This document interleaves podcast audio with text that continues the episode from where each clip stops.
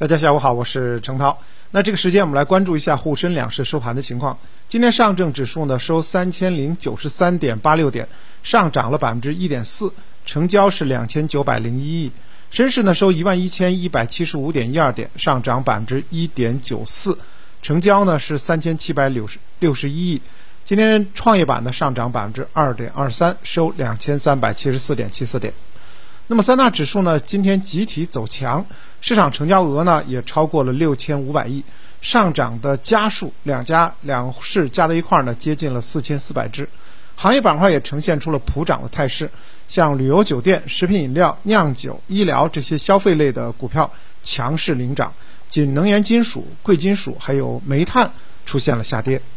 从今天走势来看呢，前期跌幅较大的。医药、半导体板块携手走强，也带动创业板再度拉升。而前期相对抗跌的煤炭、地产板块呢，今天跌幅居前。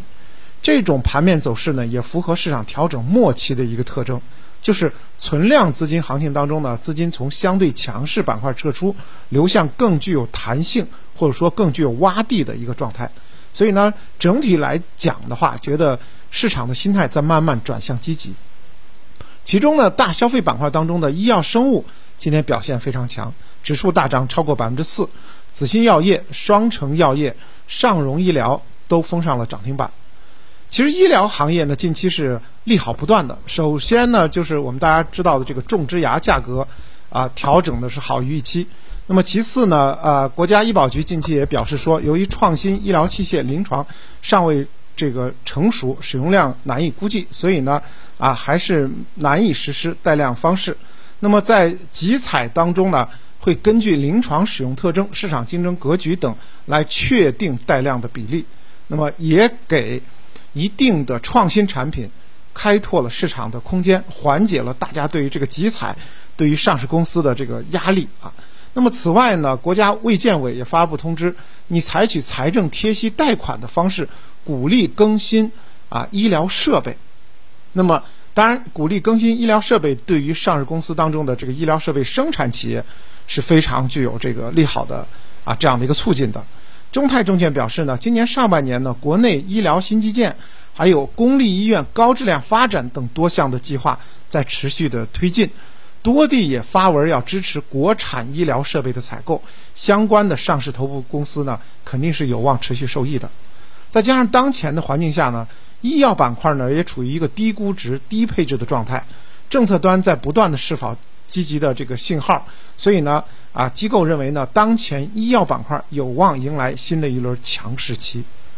那么，医药板块呢，很长一段时间都是在一个底部徘徊。那么，从机构的看法来讲的话，已经具有战略性重点配置的意义了。我们可以啊，根据四个方向来追踪一下医疗行业将来的走势。第一呢，就是消费医疗。那么为什么说消费医疗呢？因为消费医疗不纳入集采，对于上市公司的整体的这个业绩呢，没有太大影响。其中，比如说这个眼科、医美啊、家用器械，还有成人疫呃成人疫苗这些啊，比如说我们说的眼科医美，呃眼科当中的这个二二尔眼科，然后医美当中的华东医药啊。还有家用设备当中的三诺、呃愉悦，这都是大家很熟悉的上市公司。那么另外呢，不在集采行业行业当中呢，还有这个中药板块。中药呢，也是我国民族的瑰宝，政策的推进比较强，传承和创新呢是重点方向。像中药领域当中的同仁堂、中国中药、华润三九，都是大家熟悉的中药品牌。那么另外呢，还有器械，器械当中的医疗器械当中的华大制造，还有。这个联影医疗啊，都是这个呃器械当中的一些上市龙头。第四个方向呢是创新药，创新呢是啊永恒的方向。那么创新药板块出现了深度调整，也给后期呢啊带来了上升的空间。像我们熟悉的这个百济神州啊、恒瑞医药啊，都是创新药的这个系列当中的。那么在今天的 A 股当中呢，除了医药板块走的比较强的，半导体今天也是震荡走强的，像。新蓝英材啊，涨幅呢接近百分之二十，啊，正帆科技、江锋电子涨幅也超过了百分之十。那么涨幅领跑的细分赛道呢，基本上都是半导体零部件和材料公司，其中像西兰英材、正帆科技都创了股价的历史新高。